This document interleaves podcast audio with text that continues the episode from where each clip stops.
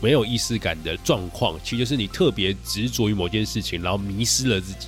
你在做这件事情，可是你是为了做而做，可是你没有做这件事情的目的，或是没有做这件事情的原因。你好，欢迎收听雷蒙三十，我是雷蒙。雷蒙三十和你分享我和柚子的艺人公司故事，以及如何升级你的工作效率和生活品质，帮你找回你对于生活的掌握感。你知道吗？我们的三十岁除了朝九晚五，还有另外一种打开的方式。我是雷蒙，你的生活黑客教练。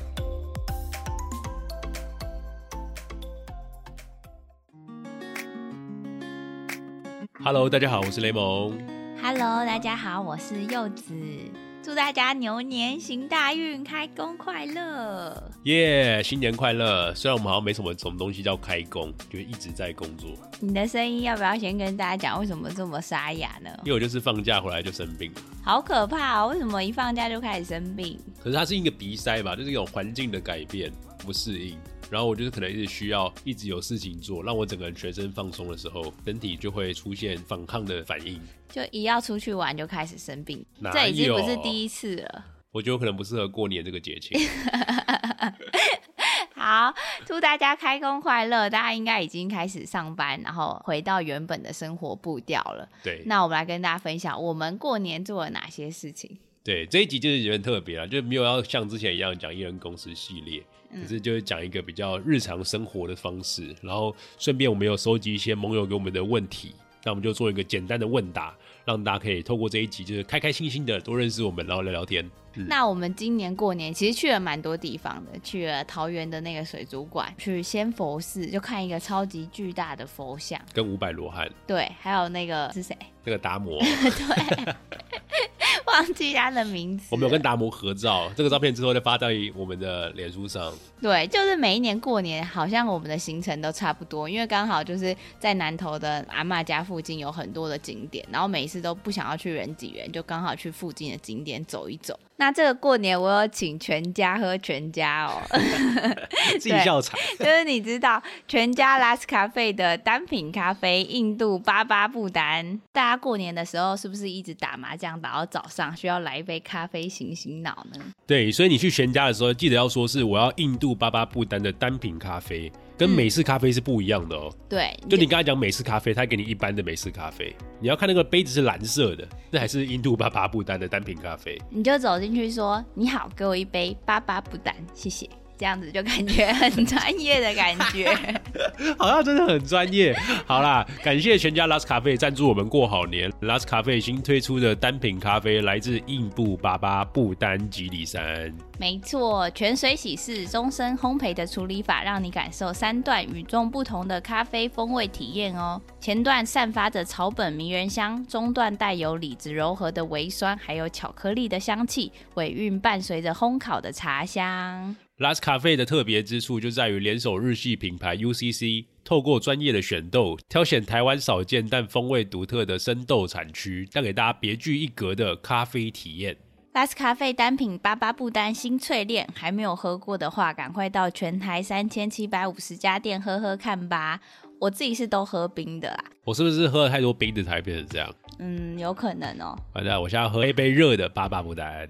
好，刚开工啊，所以我们刚刚讲过，今天这一集节目是一个特别节目，想让大家透过一些简单有趣的问答来了解我们，所以我们收集一些盟友的问答，还有柚子也在网络上收集一些他觉得他想要听听看我怎么回答，或是他想要看看我可不可以猜到他的答案的一些题目。对，没错，我在余维畅老师就是他的畅通电报里面，他有分享过几个有趣的题目，然后很多其中是公司的面试题，就让我突然想到，就是为什么很多大公司都会在面试的时候出一堆很特别奇怪的题目？为什么？他就要去思考这个人遇到这样子的一个难题的时候，怎么样去做思考跟判断的、啊，可以了解一个人的价值观，他在意些什么。哦，所以就没有办法直接问价值观，要透过很多问题来引出他内在你直接很直接的问的时候，他都会刻意的回答你，甚至就会暴露他在这种不确定性的答案。因为其实，在公司或工作上处理的问题都是那种不确定性的问题，哦，所以暴露他在这种不确定性、没有正确答案的状况之下，他会怎么样下第一个判断或第二个判断，或是他这整个局怎么规划。嗯，可是这真的会影响很大嘛？就如果他能力真的超强，但是他对于这种问题，就是真的是有很奇怪的价值观。所以这只是参考用吧，我觉得不会是当一个决胜的一个题目啊。好，那我就来考考你，我很多就是 面试的题目，我 来看你怎么回答。好，我要来喽。我们先来几个面试的题目。这一题真的是很多公司超级常问的，就是请问你觉得你自己像什么动物？为什么？这个基基本上我超级会回答。为什么？为什么？我会讲说我像个千里马，然后这主管就觉得说靠，这个小孩子太臭屁了吧，这个小子，嗯，还说自己像千里马。对啊。他讲说为什么？他就很质疑你，就说一定要听到一些臭屁的答案，这个人就要本身把他 fire 掉了。你这时候可以回答跟他讲说，我说我是千里马，不是代表我跑得快，所以我跑得久。就是我能够持久稳定的做好一件事情，这是我所向往的。怎么觉得更臭屁的感觉？没有，他他就觉得说，哇，这家伙有打到我想要的点呐，这样子。真的吗？对啊，因为持久稳定的输出是任何的公司或是任何的工作最看重的一件事情，而不是你单点突然间突飞猛进，但后来后继无力。那这还是可怕的一种人才。我觉得最好的人才是他的稳定高效的输出。那也可以说自己像个乌龟啊。然后你解释一下为什么？也可以爬很久。可是你很慢。那我今年要讲，我想要当一只牛。为什么？因为牛年行大运，我就把我自己送给你，就可以发大财。这样。你看看这样，老板会不会很开心的？然后等下请你喝一杯茶，就叫你离开。好，还有下一题。大家发现我们这期一直狂笑，我们变成一个闲聊八卦的节目了。好，震惊一点，这个很震惊哎，面试题很震惊哎。然后来啊，那请问一下，你的个性上哪一点最让人不爽？我觉得这个我们要互相讲，就你讲我的，我讲你的，这样才好玩。好，那你先讲我的。你的？嗯，我想一下，我觉得你的你的状况就是，你可能就会持续性的犯了一些很基本的错误，但是大家还不好意思骂你。这件事情就让人很不爽。哎，我怎么觉得 这一集是吐槽大会嘛？对，吐槽大会，就觉得说他也该也不是故意的，然后他也不是刻意要这样做的，他就是真的忘记了，然后他也没有表现的很让人觉得很讨厌的样子，所以我就不好意思骂他。然后这件事情就会觉得说，那我该怎么样让他可以更好？然后就很不爽。但你的不爽的点应该是就是很急、很不耐烦吧？这好像常讲。我们两个就是相反。哎，真的哎，所以这一题刚好是一个相亲的题目。下次如果有人跟你相亲，你就问问看他这一题是不是跟你的个性互补，这样说不定就是之后相处会比较开心快乐一点。这样，好，下一题，如果你可以选择隐形或会飞，你会选择哪一种超能力呢？我完全知道这题要考什么，它背后有一个它要考的一个重点。真的吗？对啊，你先回答。所以一个是好的，一个是不好的嘛？没有，你就先讲一下你的答案是什么。我当然是选隐形啊！我从以前就很想要那个隐形斗篷。对啊，选隐形的就是会做坏事的人，然后选会飞就是一个就是他做事坦坦荡荡的人。才怪，哪有？真的，因为通常隐形之后去做任何事情都是犯法跟违法或者违反社会良俗的事。哪有？所以你有了这个能力，你就可以默默的去做一些原本不敢或是不会做的事情，那就是通常是坏事。我选择隐形是因为你隐形了之后也会会飞啊，才你就隐形的去坐飞机就会飞你还是要走过去搭飞机，那不是真的会飞，会飞是原地起飞，到处都可以直接用翅膀去各种地方，增加你的移动能力。不是啊，你这样在世界上一个人在天上飞来飞去就很奇怪啊，破坏大家的那个。不会破坏大家，所以他就是正正当当的，所以他他怎么样的话，他也不能会飞，然后做坏事也一样会被抓。反正他会飞，要抓的时候还在飞。反正就是你内心抱着一种就是我想要做坏事的小调皮的心态。我没有，你有啊？你这个主管不 OK？我哪有？好，下一题，下一题。好，那我要问，就是有人问我们说，我们最拿手的一道料理是什么？我觉得我的是汉堡排，因为我以后想要一直做汉堡给大家吃，因为我超爱吃汉堡。啊，这算拿手的料理吗？很棒哎，做汉堡做好吃的汉堡很厉害，好不好？就感觉讲拿手的料理，就不会有人讲那种很简单的汉堡，老简单，就什么三明。你现在是鄙视所有早餐店跟汉堡店是不是？那些那些店家现在开 开始要准备给你一星评价，先不要不要不要不要，因为节目是我们两个一起的。好吧，那那那说声抱歉。可以吗？你看，这就是让人家很很恼怒，就你也不知道该怎么拿他怎么办，你也没有办法对他生气，他就是这样。如果是我的拿手料理的话，是什么？炸鸡块。我最近最新的拿手料理哦。可是我们最近买了一台那个气炸锅，然后柚子就突然间发挥他的神乎其技的技巧，研究了怎么样炸出一个酥酥脆脆、刚好恰到其分的鸡块。真的超像外面的那种，我觉得比那个麦。克鸡块还好吃，真的啊，超好吃真的真的又嫩又香，然后又多汁。因为麦克鸡块有时候出来没有那个汁，哦，对不对？就是它出来之后你咬它就是干的，嗯，那我们再买个番茄酱跟胡椒就一百分，真的一百分。而且大人小孩通吃。而且又煮很快，我们大概十几分钟就出来一堆吧。那我以后去别人家家里的话，我要带着我的气炸锅跟鸡块，不然我没有办法 展现我的拿手料理耶。很快笑烂。好，荒唐的时间总是过得特别快，因为我们现在要进入正经的了，也是回到我们节目本身的主题。因为还是有一些盟友问了一些呃跟我们节目内容原本走向很相关的主题。嗯，对，就是我们节目不管是从艺人公司啊，还是从生活黑客，就是一直跟大家讲说怎么样去经营好自己。然后去找回自己对于生活的掌握感，用一些可能工作术啊，提升生活效能，或是一些数位的方法。嗯，对，所以有一位盟友就问我们说啊，他说我们常常强调生活黑客要有意识感，但是他也想要听我们在过去或是现在有没有发现一些自己没有意识感的例子，让他也可以知道不要去掉入这些坑。那我认为没有意识感的状况，其实就是你特别执着于某件事情，然后迷失了自己。就你嗯你在做这件事情，可是你是为了做而做，可是你没有做这件事情的目的，或是没有做这件事情的原因，你就是有点像是为了反对而反对的那种感觉。对然。后拼命的去做，然后迷失了自己。好，你觉得你有这样子的例子吗？就我当初看到这个题目的时候，我就觉得很可爱，我就跟雷蒙说，如果可以发现自己没有意识感，那就代表你已经有意识感了，哎、你不要搞这种哲学，对不对是不是奇？葩说看太多？就是当你意识到你没有意识感，你就是有意识感。对。然后雷蒙就说，那通常是就是别人发现，嗯对，通常会是别人发现，因为通常这种人就是你去跟那些吸毒的人就已经吸毒吸上瘾，那样说啊，你就是吸毒已经上瘾了，他一定觉得他没有上瘾，就他就是不知道自己上瘾这件事情，这才是最可怕的，嗯，对吧？可是所以我们刚刚就互相聊一件事情，然后刚刚柚子找出了一个，对，我就发现，就是如果说真的要我说，就我以前好像很沉迷在某件事情，然后自己没有发现，那应该就是刚开始玩 IG 的时候，会很一直追踪别人，尤其是就是我很羡慕的生活的那种样子，但是那个时候是。完全没有目的性，就觉得哇，好羡慕，好想跟他一样，然后一直看，就有点像吸毒的感觉。就吸了之后，就觉得哦，自己好像可以变成那样。可是现在来说，就是我现在还是会追踪，我现在还是会看那些漂亮的照片，跟就是向往的生活。嗯但是我觉得我会更意识到说，哦，自己是要怎么去达到这样的目标，就更有目的性，不是只是拿这些照片来跟自己比较，然后幻想。就我觉得这个是以前的我的差别跟现在不一样的地方。对，就是看那些生活当然是好了，就把它当做一种目标。但是更重要的是，那你有没有事情是可以换成具体的行动，嗯慢慢去展开的，而不是我每天起床我就划几下就知道啊，我今天也可以变成这样子的公主。然后睡前的时候划几下说啊，我今天也可以梦成这样的生活。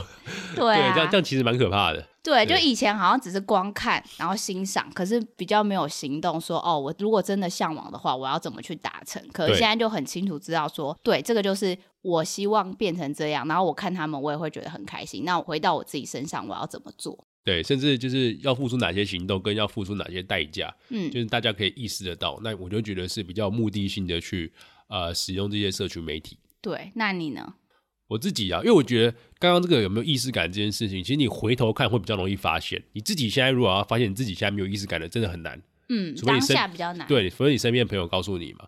那我觉得我过去最没有意识感或者最迷失的一件事情，就是我觉得任何事情就自己干就好，就是自走炮。就是我觉得很多时候，因为你长大的过程啊，或者是你在跟别人合作的过程，你就发现越来越多的合作，人越多就有那个很多的沟通成本，还有人际关系要处理，就太复杂。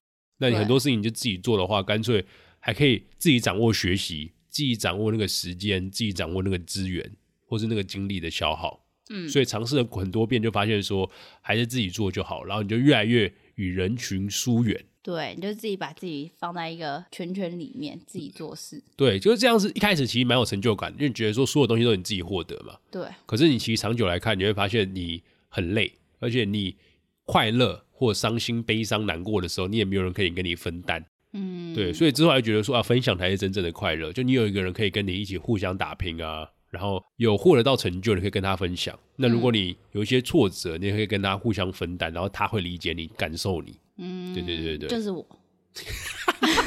你自己在那边贴金，好可爱哦！他那个就是我，然后还比一个大拇指，这样很可爱。好，就是你。我们下一次是饭赏节目。好，下一个盟友问我们说，他想知道怎么样是一个平凡的人生。我觉得你要可能要先定义一下这个平凡，你有想法吗？对啊，因为我觉得是不是在问这个问题的时候，我不知道那个状态是觉得平凡是好还是不好。问这个问题的人，可能是有一点心里觉得不甘于平凡吧。然后我就想到我很喜欢的一本书，就是大家可能都看过，就是《被讨厌的勇气》。就阿德勒心理学重要的概念就是甘于平凡的勇气。就是我觉得这个当下，就现在好像大家都一直追求着蛮不一样的存在。我不知道这个是因为社群媒体的关系还是什么，就大家好像都觉得说我想要当一个不平凡的人，但是平凡其实就只是把自己的事情做好，在生活里过得舒适。你可能有一份稳定的工作，然后薪水也够用，朝九晚五很规律，但是你还是很开心的满意你自己的生活，不会去羡慕别人的成就。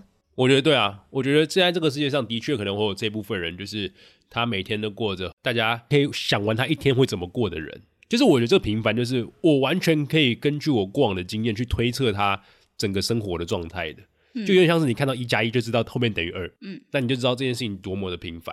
可是这件事情也没有不好，就如果他在里面，他其实很享受在里面，然后他觉得他的生活这样子安稳的过也挺好，那我觉得这个人他自己就这样打算，那就很好啊。对啊，平凡这件事情没有好或不好，就取决于你自己喜不喜欢这样的生活。那如果你问这个问题，心里是想说我不甘于平凡的话，那你可以去思考说，是不是你过去的人生所做的一些累积是没有听见你自己内心的选择而做的。就你可能选了风险最低的那条路，然后你现在就有一点后悔。那我觉得就是未来开始，就你做不要让自己后悔的决定。那回头来看，你可能就会觉得，哦，这不是一个平凡的人生。嗯，我曾经听过有个讲法，他说人生就是有两个阶段，第一个阶段叫寻找存在感，用人刀证明自己存在，而且现在又通过社群网络，就每个人都在。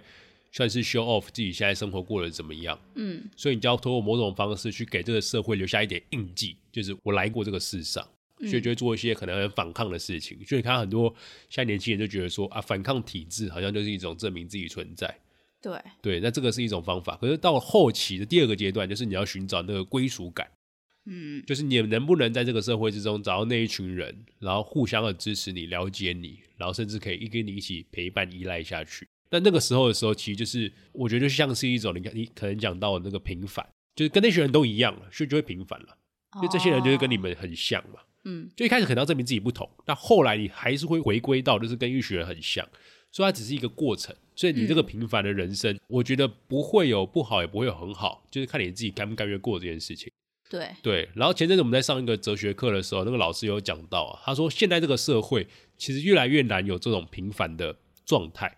因为变化太快了，你永远都不知道，你可能下一个时候就出现哪件事情，把你原本的平凡的稳定的生活给毁掉。嗯，对，就是以前可能像他会举个例子，他说以前就就有人做木匠嘛，就每天都做的很 OK，就朝九晚五啊，然后自己生产木头啊、家具啊，然后就有人来买单。就哪一天突然间城市里面出现了 IKEA，整个吐血，我木匠做不下去。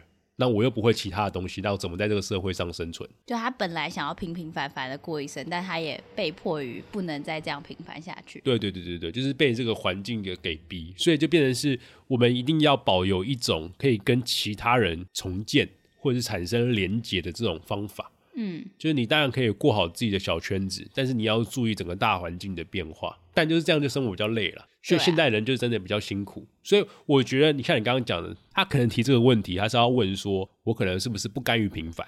但是我觉得，这个人问这个问题，说不定他想要回到平凡，因为他觉得不平凡这件事情太累了。嗯，对吧？就是看你是两个阶段吧。如果你是在一个寻找存在感的阶段，那你就要追求不甘于平凡。嗯，但是如果你是寻找一个归属感，就是他已经经过这个存在感的阶段了，所以他想要找到一种平凡的稳定状态，因为那才是最舒服的时候。嗯，所以不同的阶段都是有好处，就是你自己不要后悔，然后有满意就好了。对，讲那么多还是回到自己的当下，我还是觉得自己当下过得开心快乐比较重要。嗯嗯嗯，好，那还有一个盟友，他想要问我们，就是他想要知道我们两个一开始心中的美好生活或是梦想是怎么样的。那之后在两个人结婚在一起之后的生活，又产生了什么样的变化？嗯你先讲，我先讲吗？对吧？嗯，那个时候如果没有跟你在一起的话，我可能会很希望自己可以有机会去出国念硕士，因为那个时候刚毕业，然后已经工作了一两年，所以就会觉得自己的技能好像不够。因为我是读戏剧系的，然后我后来到媒体代理商，然后就会觉得哇，身边的人都好优秀，那为什么是读书？就是要学更多的知识在自己身上啊。就那个状态是觉得说，哦，好像大学的学历真的有差，但虽然后来觉得是没差啦，对，就是 就是当下会觉得好像是不是因为大学自己读戏剧，然后很多专业技能都还没有学到，所以很想要在有更多的时间专心投入去学习，然后让自己吸收更多。那现在不是这个状态可以学到很多东西吗？对啊，他是问当初的那个美好生活啊，我说不定当初那个就不是美好生活，现在才是美好生活。那我就是在说当下心中的美好生活嘛，当然嗯现在也是美好生活。嗯之后产生了什么变化？就是发现其实留在台湾，然后一起打拼，也是一种就是可以很开心的日子。就是除了你心中原本那个理想，说不定现实之中还有很多你未发现的那个美好生活，我们这一集好像哲学课，就是一直绕来绕去。有没有？那你自己讲一下好好听听。那你自己讲一下你，你有发生什么变化吗？我之前就觉得我不会结婚的、啊，哦，对，哎，就是雷蒙的大学同学那时候知道我们要结婚的时候都超惊讶，因为他觉得就是雷蒙跟他们说过，他可能一辈子都不会结婚，就竟然是第一个结婚的。对我有一个四个人的小队，嗯，就是我们是最好的朋友们，然后我们都会几个月会聚一次餐，然后大家都会就是会互相讨论谁会先结婚什么之类的，然后他们都会说我是一定是最后一个结婚的，甚至可能一辈子不结婚。嗯，然后我就知道结婚跟他们讲说要怎么下产，他说你是不是给我吃了什么药，我给你吃了一些见不得人的药。迷幻药这样？对，就是我原本就觉得说很多时候呃我自己一个人做事可以比较方便，而且。就不用再被感情给绑住啊，然后特别要去照顾一个人，浪费我的时间啊，什么之类的。但是我后来就觉得说，怎么讲这件事情很难用言语表达。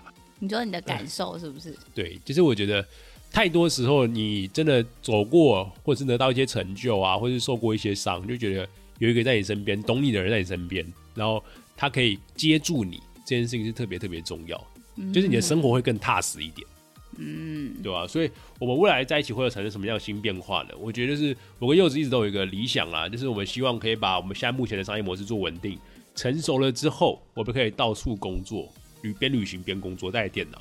对。就现在因为疫情，我们真的没有办法到处旅行。但是现在这个阶段，其实就真的是把我们的订阅制啊，还有课程，还有训练营的东西，就一步一步的稳扎稳打的做好。对，就是嗯我觉得，或者是离开台湾，或者是我们在南部有一个温馨的小窝也可以，反正就是在看状况。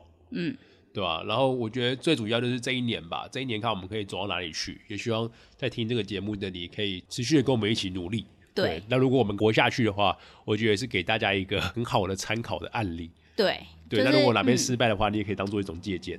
对，我们的梦想其实说起来还真的蛮平凡的，我觉得，就只要可以养好自己，喂饱肚子就满足了。对啊，以前就会觉得我在大学初期的时候就觉得说啊，我就是曾经被那些种马克思啊、马克扎克伯就是改影响到，就觉得说，干就要改变世界啊，就发现嗯，这个不是我该做的，我就做好我自己身边那一小圈子人就够了。嗯，对，就是你发现这件事情不适合自己，好，嗯，那还有最后一个问题，就超多盟友想要问，我不知道为什么大家都想要问这题，是吗？就想要知道我们什么时候会有小雷蒙跟小柚子，哦，雷柚蒙子，你讲一下。你觉得呢？那你想要生几个？啊，这个问题太困难，这个问题问你，你是最辛苦的，问你啊。哦，问我。啊，不要很多好不好？就是很紧张，养好累 哎、这是什么东西？哦，我还没有做好准备。我也还没有要生呢啊。他中心太忙了，我觉得出来的时候，不管是害了他，还是害了我们两个。对啊，我觉得当下真的现在还没有想到生小孩这件事情，就是我觉得我们自己的状态还没有，我有想过哎，就是想要带着他们去旅行，就是有一个我很喜欢的 YouTuber，就外国，他叫 The Bucket List Family，他就是五个人，就是他们两个夫妻，然后带着三个小孩。那也太多了吧？真的、啊，他就带着三个小孩，然后到世界各地去旅行，因为他觉得世界就是他最好的一个学习教材。然后他就带他们潜水啊，去丛林里面探险。然后他们从小就是超级顽皮，就超可爱，所以我就带着他们两个。就如果他们一出生，我们就开始旅行，我觉得这还蛮棒的。有能力做到这样的事情的话，好，希望这是一个目标。就是我觉得，我觉得现在就是要先把我们自己先稳定好，就不要让小孩子出来，让小孩子不快乐，让我们也不快乐。当你没有这个能力的时候，千万不要去领养一只狗，因为你把那只狗给害了，就一样的感觉。就是你决定要要养一个东西的时候，你要先让自己有这个能力，嗯，就是你要能够付出这个承担这个责任，对就不要做出一个你没有办法负责的事情。对。然后我们现在工作太忙，也没有办法陪他们。对，而且我觉得能够走一辈子，就是彼此，就是小孩子其实没有办法陪你走一辈子。对，就是我觉得如果真的让我，觉得很多人讲说什么老婆跟小孩在水面救谁，但救老婆啊，谁要救小孩？就是我一定救老婆，这没有什么好讲的。好吧，小孩这个话题实在是就是是我们现在还没有在我们的计划当中啊。如果当然有好消息，或是有计划有好消息，也会跟大家分享。这样，嗯对，好，那按照惯例，我还是要来跟大家分享，就是我们的 Apple Podcast 有好多人在新年的时候听我们的 Podcast，哎、好感动，我们都没怎么上节目，居然还有很多人听。就是很多人在除夕还是初一的时候突然新增留言，就我们两个每天都会手滑去看一下，就是希望大家可以有听，然后给我们反馈，然后我们收到的时候就会觉得很感动、很开心。那还是要跟大家来分享，有一位盟友，他的名字叫俏五十，他说：“生活不止眼前的苟且，还有诗与远方。”应该是吧？我不是，我记得他后面写说还有雷蒙三十，哦，真的假的？真的哦真的我都要看网页版才看得到，因为手机版看不到全文。嗯，这句话用的真好，生活不止眼前的苟且，还有雷蒙三十，赞赞。好，那他说，同为待过互联网公司，在北京漂了几年的九零后，谢谢雷蒙分享数位游牧的生活可能。听你们的节目，会觉得生活一切都是有意思的。希望你们节目越做越好，将艺人公司精神宣扬到更多地方。加油！祝六六六到起飞，六六六六六六，耶！起飞起飞，起耶！飞一！起起飞。谢谢你，俏五十。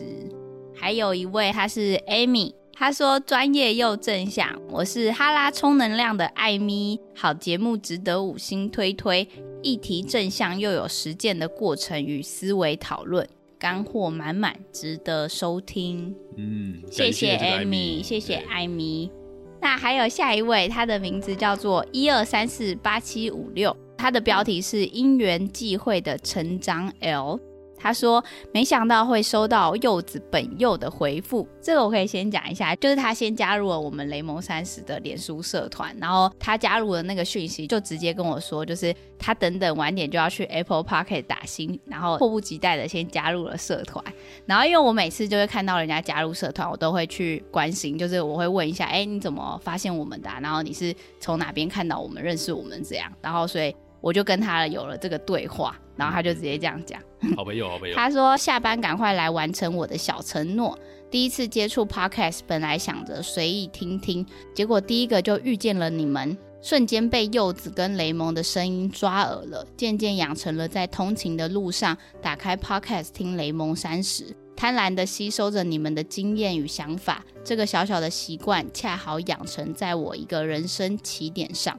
因为你们让我改变了很多的想法，也想通了很多。这段时间，我学到了最明显的东西，就是懂得反省自己。喜欢你们的分享和看待事情的角度，谢谢你们愿意分享自己的生活和想法。嗯哇，他打好多哦、嗯，就是感觉到这个他真的有一些收获，然后真的把我们分享的内容拿回在自己身上去使用。我觉得这件事情是我们最看重，也觉得最欣慰的。对，因为我觉得其实就是我像我们也常讲，就我们的内容可能大家每一个人听都有不同的感受，但是如果你自己可以回到自己身上，因为我们而有了不同看待自己的一些看法，然后反省自己，让自己更好，这件事情会让我们觉得做这个 podcast 特别的有价值跟有意义。对，等下那个柚子去剪辑的时候，就会边剪边看的这一段，就觉得说不累，就是还是要继续减下去的，你好烦，你很夸张哎。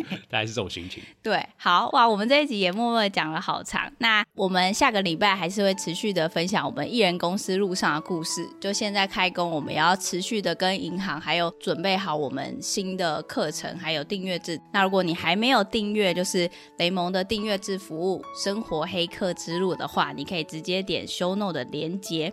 下礼拜我们的主题就会讲系列内容啊，就是我们会一系列来讨论 GTD，嗯，就是大家可能有些人会听过，就是 Getting Things Done，就是一套行为管理的方法，那可以提高你的专注力啊，提高你呃在解决事情身上的一些分类，就是让你不会被一些很杂乱的代办清单给烦恼到，不知道怎么样展开下一步。那我觉得好好的把这个系统展开来讲讲看，我是怎么使用的，那对我有什么帮助？那你怎么样可以具体的可以直接上手操作？对，没错。那如果你想要知道更多，也欢迎你加入我们的脸书社团，搜寻“雷蒙三十”就可以找到我们啦。那我们就下一集见喽，拜拜，拜拜。